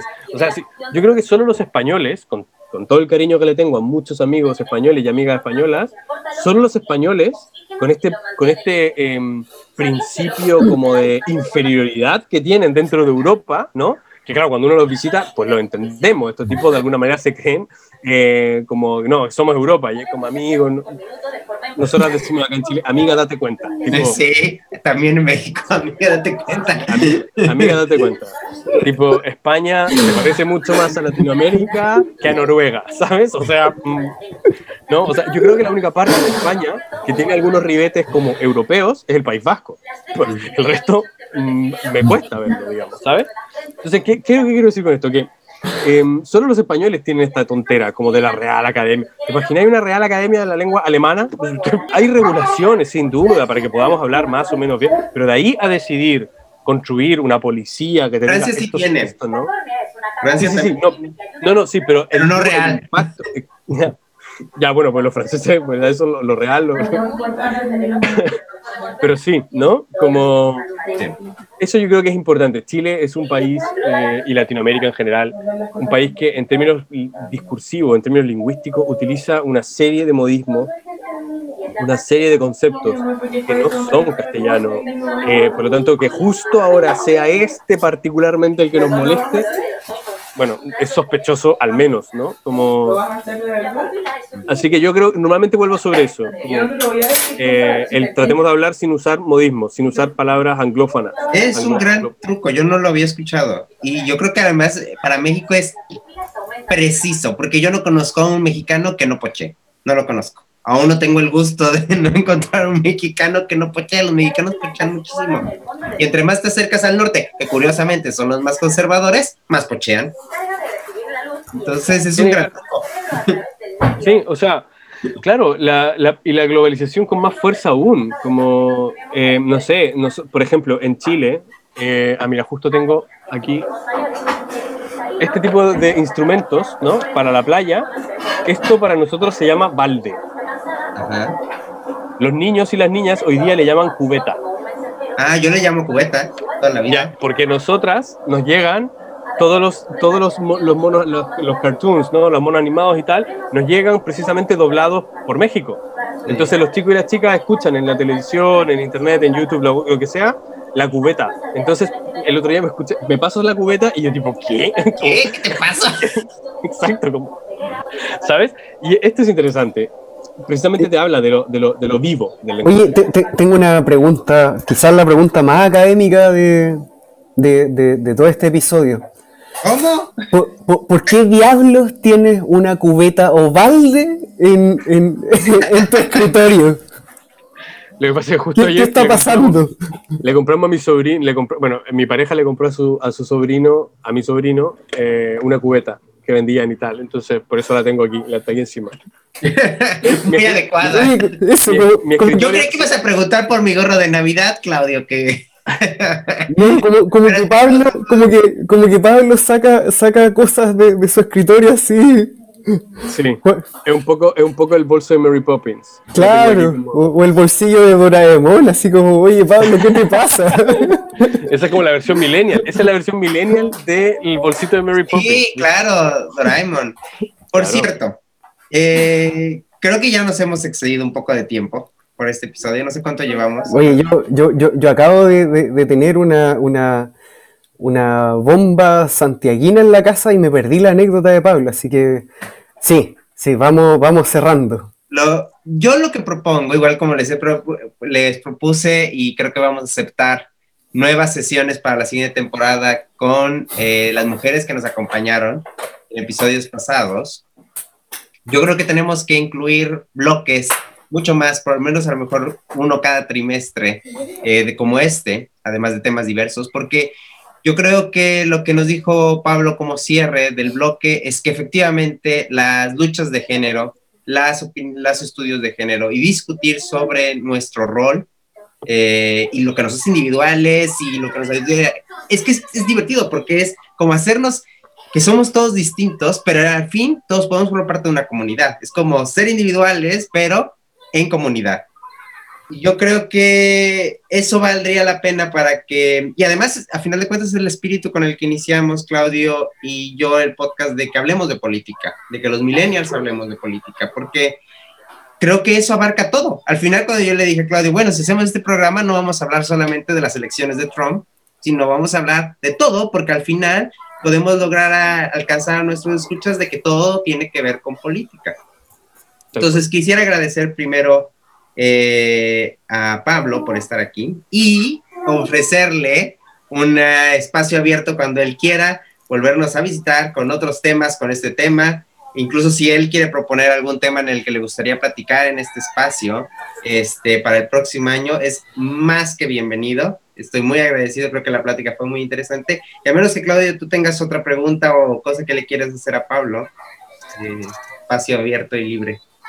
No, más, que satisfecho, lo, único que voy a pedir es que la, la, siguiente reunión, que no sea un episodio de podcast, tenga alcohol y quizás absenta, ¿por qué no? Hombre, sí. sí. claro. Yo, de hecho, hoy día tengo a la noche una cena con unos colegas. voy, a, comprar ajenjo, obvio. Voy a comprar. Eh, claro, no, no, la verdad es que estaba hablando y mientras Eduardo hablaba de las maravillas del mezcal, Dije, voy a llevar una botella de mezcal hoy día. Oye, Pablo, tiene, Pablo tiene cenas con colegas todos los días. Por favor. O sea, el alcoholismo es lo único que nos va quedando para subsistir en pandemia. Como... Es mi opinión clínica. La verdad es que hace falta. Lo que pasa es que eh, yo soy muy señor y Claudio tiene hijos, eso. Pero ya que los niños Nada más dale cinco años, cinco años más y vas a ver cómo los hijos de Claudia se empiezan a olvidar de los papás. Podríamos, podríamos hacer un episodio nocturno, así como después de nuestras ocho de la noche, en que, en que los niños ya estén durmiendo. Mm. Eh, ahí podemos meter absenta, mezcal y... Ay, ¿te imaginas todo combinado? Ah, no, yo, yo no decía combinarlos porque tenemos que vivir para esa reunión. Pero tiene que haber un día dos. Final. de temporada, tipo. Final de temporada y cierre de transmisiones. Sí, yo, yo feliz, feliz, me encanta, me encanta. Yo, yo quería. Además que. Ah, perdona, perdona. No, no, no. No, que yo solo quería decir, quería decir que, em, que una de las cosas que me encanta del mundo eh, es el acento mexicano. Así que agradezco profundamente haber estado conversando con Eduardo, porque creo que, que sí, que el, que el, acento mexicano tiene una cosa maravillosa que, que, bueno, que, hay que rescatar siempre que se pueda. Muchas, gracias. Yo he aprendido a, que me guste el acento chileno. La verdad, admito, cuando yo empecé era motivo de, de, para mí. Yo creo que son muy distintos los acentos pero ya me aprendí a adaptar, aunque dice la gente que Claudio ya habla chileno mexicano y yo ya hablo mexicano chileno. Ahí, ahí, ya son mezclados. Hay un ejercicio ahí, claro, para poder entendernos, digamos. Eh, claro, hay que salir de Babel en algún momento. Sí, y sí, además eh, está como el conflicto de, de que quizá yo, yo no tenga como el acento más, más santiaguino o más, más chileno de todos. Entonces, entonces no, no sé qué tan buen representante sea de eso. Sí, no, no lo tienes. Hablas un castellano. eh. Bueno, tú también. Bueno, tal vez lo fingiste para el podcast. Eh, Claro, para ser más interesante. Quería ser más interesante. Quería ser más interesante. po. Y, oiga, por cierto, se me ocurrió que la siguiente, la siguiente sesión de, de Pablo, cuando lo tengamos de invitado, voy a buscar eh, alguien, un sociólogo. Yo tengo una socióloga, una amiga socióloga, que sería interesante que a lo mejor y cerramos el cuadro eh, y que sea un capítulo relacionado con sociología, sería interesante para el podcast. Y tú puedes traer a tu amigo imaginario, Claudio. Sí, por supuesto. Eh, yo, yo para cerrar este, este episodio penúltimo de, de nuestra temporada, quería hacer un, regl- un reclamo bien, eh, bien eh, heterosexual, patriarcal, machista, Mm. que es que esto de que millennials sí hablan de política, se puede hablar de todos los temas, es absolutamente falso. No, de fútbol no se habla. Oye, porque, porque yo tengo un episodio guardado bajo la manga que es ligar el fútbol con la política y poner de ejemplo el Mundial del 78 con la dictadura argentina. Y, y Eduardo no me deja, no me deja poner ese, ese tema. No, sí, mira, ya ahora que tú te, ya que ahora se, se ausentaron, mira, ya tuvimos episodios muy diversos. Episodios de puras mujeres, episodios donde este que se ausentaron los dos otros miembros del panel, Chiris y Babi, que le mandamos un saludo, por cierto. Nos Por vemos supuesto. en el próximo episodio. Pues ya es sencillo, tú haz tu pinche episodio del fútbol y yo me voy a la chingada. Porque, porque imagínate, Pablo, no es que quiera hablar de Maradona, no, quiero hablar de, de una anécdota de la historia, de, de cómo la dictadura argentina utilizó un mundial de fútbol completo para hacerse propaganda. Pero, pero como, y, y, bueno, ¿y para qué hablamos de, de- de las empresas futboleras de México? Que, que es otro temón. Oye, Eh, en Chile, la empresa futbolera chilena. Claro, es que ya me quemó el tema, o sea, ¿es ya me aburrió, o sea, yo ya lo sé, Y- ¿sabes? y ya- Estoy repitiendo esa anécdota 300 desde que lo conozco. Además, yo los edito los podcasts, entonces imagínate, luego me la voy a tener que soplar, no es que yo no tenga que estar ahí, voy a tener que editar de nuevo la anécdota. y, y no me deja, o sea, introduzco el tema y ya pone jeta. No, Jeta no, puse una sonrisa cuando lo estaba diciendo. No, no. pero esperamos que, eh, que se logre tu episodio del fútbol. no pierdas la esperanza. Pero mira, complejízalo. Invítate a una, a una fanática futbolera. Eso, eso, sí, claro, claro. Oye, es que no sabes también que no te dice, pero todo lo que me costó a meter una mujer al, al- al podcast, terrible, terrible. De hecho, de hecho te- te- yo tengo una gran amiga que es fanática futbolera, sí, fanática chilena, eh, y que te puedo pasar el contacto. Le digo, yo creo que va a estar feliz. Bien, eso me gusta. Mira, si hay mujer involucrada, órale, te doy, te doy la, la luz verde para el episodio. Ya ves, Pablo te ayudó. Oye, la, la- Lalito, Lalito reclama de, de- de- de invitados y panelistas y, y, oye, tuvimos largas conversaciones sobre, sobre esta segunda temporada al respecto, así que yo, yo, yo no voy a sacar, yo no voy a empezar a lavar nuestros trapitos en vivo, ni con los invitados, pero, pero eh, ya, ahí la voy a dejar rondando. Algún día las vamos a platicar. Ah, sí. Bueno, el próximo episodio eh, Es un episodio especial. es un episodio, episodio especial, va a ser de Navidad. eh, y recuento, va a ser el último episodio del año. No, eh, pero no, no solo por eso, es nuestra despedida. despedida de la temporada. Pero ¿y que te vas, pues, hombre, por Dios? No, pues yo ya me voy. Por eso, pues. Bueno, por eso, pero no me voy. Eh, Es la, es la despedida física. O sea, ¿viste cómo, cómo no odiarlo? Este loco se va después de haber compartido, no sé, cuatro años de nuestras vidas. Y se va y nada, y le da lo mismo, así como. No, pero, pero eso no le tiene que importar a los escuchas del podcast.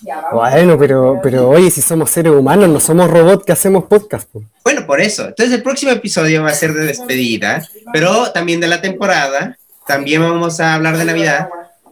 y que es polémico. Yo, yo no sé qué me voy a meter porque yo voy a tener que defender de alguna forma el por qué traigo un gorro de Santa Claus si se supone que no soy tan procapitalista. A mí me voy a meter en una camisa de 12 varas, pero bueno, vamos a hablar de eso eh, vale, esperemos que esté Babi y Chiris en él. Nada más queremos cerrar con el invitado, que diga unas últimas palabras sobre el tema o sobre lo que sea. Voy yo agradecerles, agradecerles la invitación. Lo pasé muy bien. Creo que siempre cuando uno lo pasa bien es un excelente indicador de que hay cosas que están pasando bien. Eh, agradecerles. Desearte todo el éxito del mundo en tu regreso eh, a, al tercer mundo. ¿eh? A México, a México. Lo de tercer mundo no me gusta. Porque yo creo que aquí yo me siento, yo no me siento primer mundo. Tiene bueno, que ver con... es, esto es un tema interesante. Es un tema interesante. Esa es una discusión sí. que hemos tenido Claudio y yo mucho tiempo sobre primero y tercer mundo. La... Eh, pero bueno, regresemos a mí. La... Regrésame. No. Eso. Eso. Suerte, suerte en el regreso, ahí en el aterrizaje. Muchas gracias. Y... y Claudito, bueno, todos los cariños del mundo para la familia. Sí, muchas gracias. Por allá también. Bueno, pues nos vemos la próxima semana, amigos, amigues. Chao. Que estén muy bien. Ah, un par, perdón, algo muy importante, perdonen, perdonen. Sí. Eh, nosotros tenemos una, las redes sociales de la fundación, mira que si no, mi departamento de comunicación me mata. Ah, eh, claro.